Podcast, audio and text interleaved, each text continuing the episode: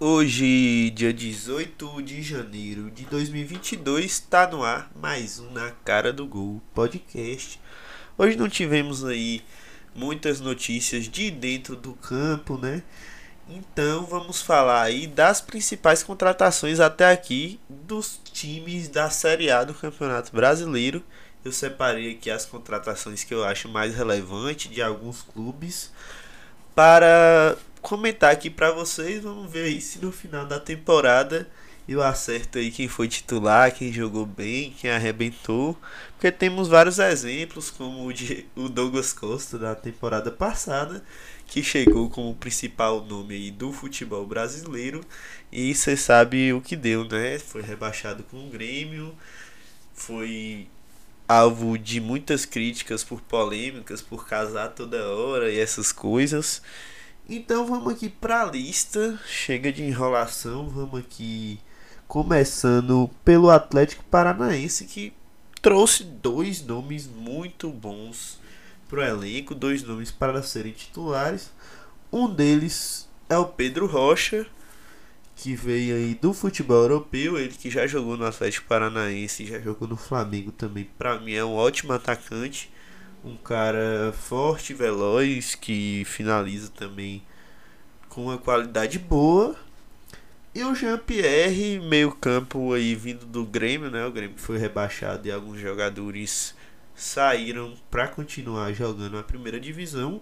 Um deles foi o Jean-Pierre aí, emprestado para o Atlético Paranaense. Meio de campo forte, jovem, e que tem tudo aí para ser titular no Atlético Paranaense, que vai estar tá mais uma vez disputando a Copa Libertadores, foi o campeão da Sul-Americana do ano passado, e acho que esses dois nomes aí vão ser muito úteis pro Furacão. Furacão aí que está sempre disputando títulos. Ano passado, apesar de ter ficado no meio pro final da tabela do Brasileirão, disputou aí a final da Copa do Brasil, perdendo pro Galo, ganhou a Sul-Americana e eu acho que esse ano também o foco do Furacão vão ser as Copas novamente. Então aí dois reforços muito bons para Libertadores. Passando pro Atlético Mineiro, Clube Atlético Mineiro, atual campeão brasileiro e campeão da Copa do Brasil, campeão mineiro, fazendo uma temporada espetacular no comando de Cuca. E tem mudança aí no banco o cara que vai comandar o Atlético Mineiro a partir de agora é o Mohamed, o argentino Mohamed. Eu não conheço muito sobre ele, mas pelo que vi, fez alguns trabalhos interessantes e foi campeão onde passou. E a contratação espetacular, maravilhosa e tem tudo para ser o melhor zagueiro do Campeonato Brasileiro. Eu acho que disparado o Godinho, apesar da idade, o Godinho aí, aquele que jogou no Atlético de Madrid, foi finalista da Liga dos Campeões, jogando ao lado do Miranda, no duplo de zaga, que para mim foi uma das maiores que já vi. É, vai jogar no Brasil, o zagueiro ainda da seleção uruguaia, muito bom de cabeça, um cara que briga o tempo todo dentro do campo. Para mim, vai ser aí disparado o melhor zagueiro jogando no Brasil. Outra contratação do Atlético Mineiro é a Ademir, Ademir do Coelho, né, que veio do América Mineiro, continua lá em BH, continua na mesma casa, só que agora vai vestir a camisa do Galão, um cara aí que foi um dos destaques do Ameriquinha no Brasileirão. Passando por Corinthians, que já no meio do ano passado fez grandes contratações, trazendo aí Renato Augusto e outros nomes, William, é, Roger Guedes. Trouxe dessa vez mais o Paulinho, o Paulinho aí para participar desse meio de campo que o Corinthians está montando. A média de idade do Corinthians é uma média um pouco elevada mas vamos ver aí se o Paulinho vai se encaixar. Acho que tem tudo para encaixar. Ele já jogou ao lado do Renato Augusto e jogou muito, e ainda mais com o William, com o Roger Guedes e com provavelmente Diego Costa. Diego Costa que rompeu seu contrato com o Atlético Mineiro de forma amigável. Eu acho que foi muito por espaço dentro da equipe do Atlético Mineiro, que tem o Hulk como centroavante. Vamos ver aí se o Diego Costa vai fechar mesmo com o Corinthians. Se fechar, eu acho que tem tudo para dar certo. Eu acho ele um jogador com a cara do Atlético de Madrid e com a cara do Corinthians. Acho que daria match. Como diz os jovens, né? Daria um ótimo match aí no timão o Diego Costa. Passando para o time que mais fez contratações aí de peso até agora, que foi o Flusão Fluminense aí. Que agora vai ser comandado por Abel Braga, um treinador que não vem de excelentes trabalhos, mas que é um treinador muito querido pela torcida do Flu, que tem uma passagem muito linda pelo clube, foi campeão brasileiro. Então, tem a confiança da diretoria, da torcida, dos jogadores de ser um ambiente certo para ele. O Flu também trouxe o Felipe Melo, que já está aí quase quarentão. Trouxe ele do Palmeiras, o, o, o Palmeiras não quis renovar com o Felipe Melo. Trouxe também do Palmeiras o William Bigode, um atacante muito interessante aí também de idade já avançada, mas que eu acho que dá um caldo bom para revezar com o Fred. O que eu não entendi muito bem foi a contratação do Germancano vindo do Vasco, um centroavante espetacular, mas eu acho que não dá para jogar Cano e William juntos. Eu acho que não dá para jogar Fred e William juntos nem Cano e Fred juntos, muito menos. Acho que até o William ali, dependendo do esquema que vai ser feito, dá para jogar com um ou com outro. Mas acho aí que são três jogadores que ocupam mesma faixa de campo ali, três jogadores de salário um pouco alto até. E vamos ver aí se eles três vão jogar juntos no Fluminense. Acho que muito difícil os três jogarem juntos. Fluminense também que trouxe Cristiano, lateral aí do Sheriff. Sheriff, quem jogou a Liga dos Campeões, a fase de grupo. O Cristiano foi muito bem contra o Real Madrid. E tá vindo aí pro Flu. Outros nomes que foram o Nonato e o Natan aí vindo pro meio campo do Flu. Dois nomes ali que vem para compor o elenco, mas o Natan principalmente vindo do Atlético Mineiro, não tinha tanto espaço no Galo. Acho que vai conquistar bastante espaço aí no time de Abel Braga. Então vamos passar aqui para o Internacional de Porto Alegre, que trouxe uma das principais contratações aí também. Acho que a segunda depois do Godin, um jogador não muito conhecido no Brasil então não foi essa repercussão toda, mas acho que é um centroavante aí que poderia se encaixar em outros times também, até que estão com mais dinheiro, com mais saúde financeira, que é o Wesley Moraes, que veio do Aston Villa.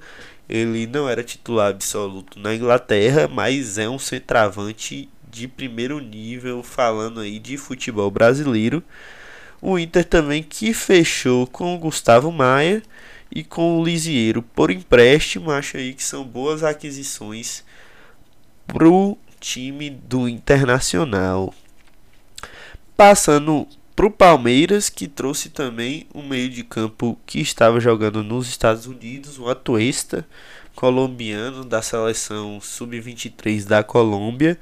Um cara aí que pelos lances, pelos VTs dá pra ver que é muito habilidoso. Vamos ver aí qual vai, qual vai ser os, as chances do Atuesta aí num time muito competitivo, que é o time do Palmeiras, que tem o Veiga ali na posição, tem o, o Gustavo Scarpa, tem outros nomes ali.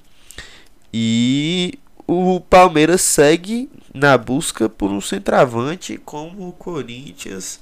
É, tem vários nomes aí sendo especulados, mas Tia Leila garantiu aí que não vai fazer loucuras depois de antes falar que ia fazer o impossível para ganhar o mundial.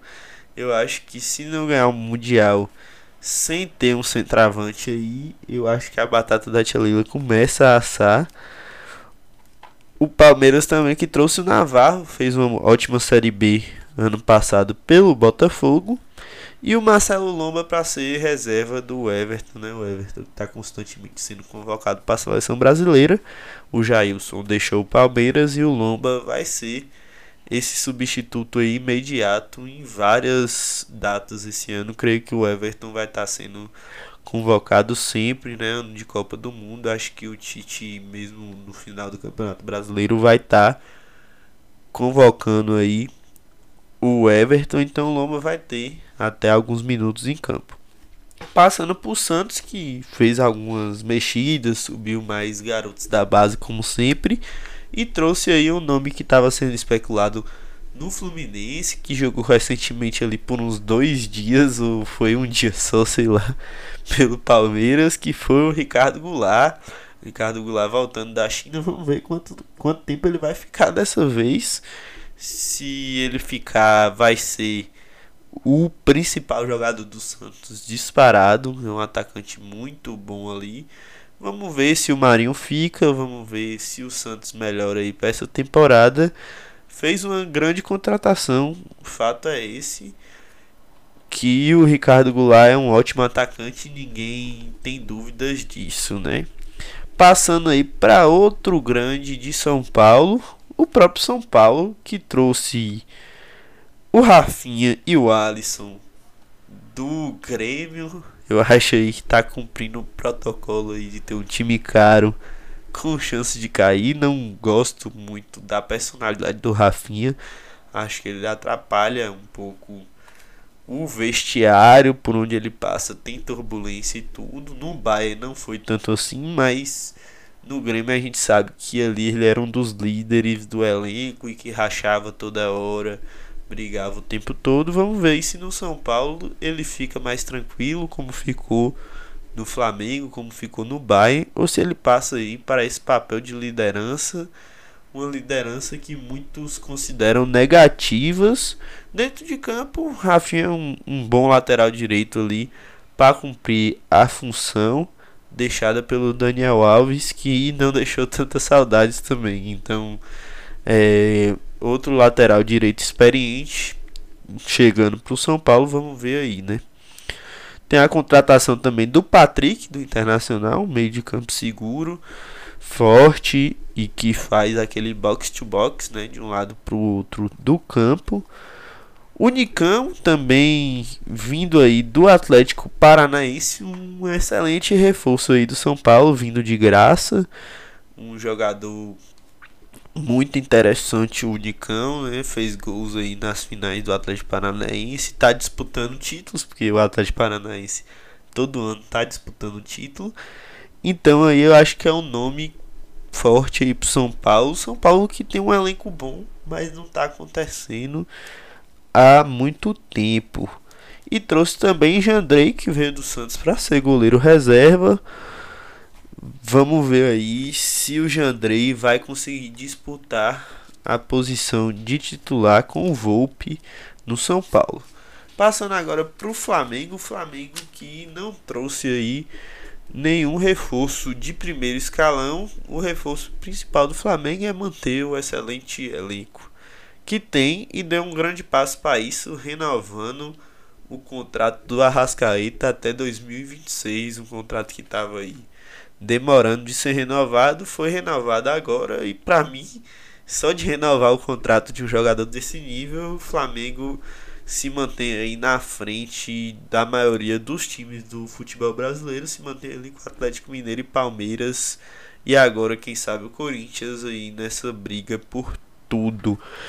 Vamos falar também que o Flamengo recusou, vem recusando aí algumas ofertas, recusou uma oferta pelo Michael de quase 60 milhões de reais aí do mundo árabe, recusou propostas pelo Léo Pereira, o zagueiro aí que a torcida pega no pé.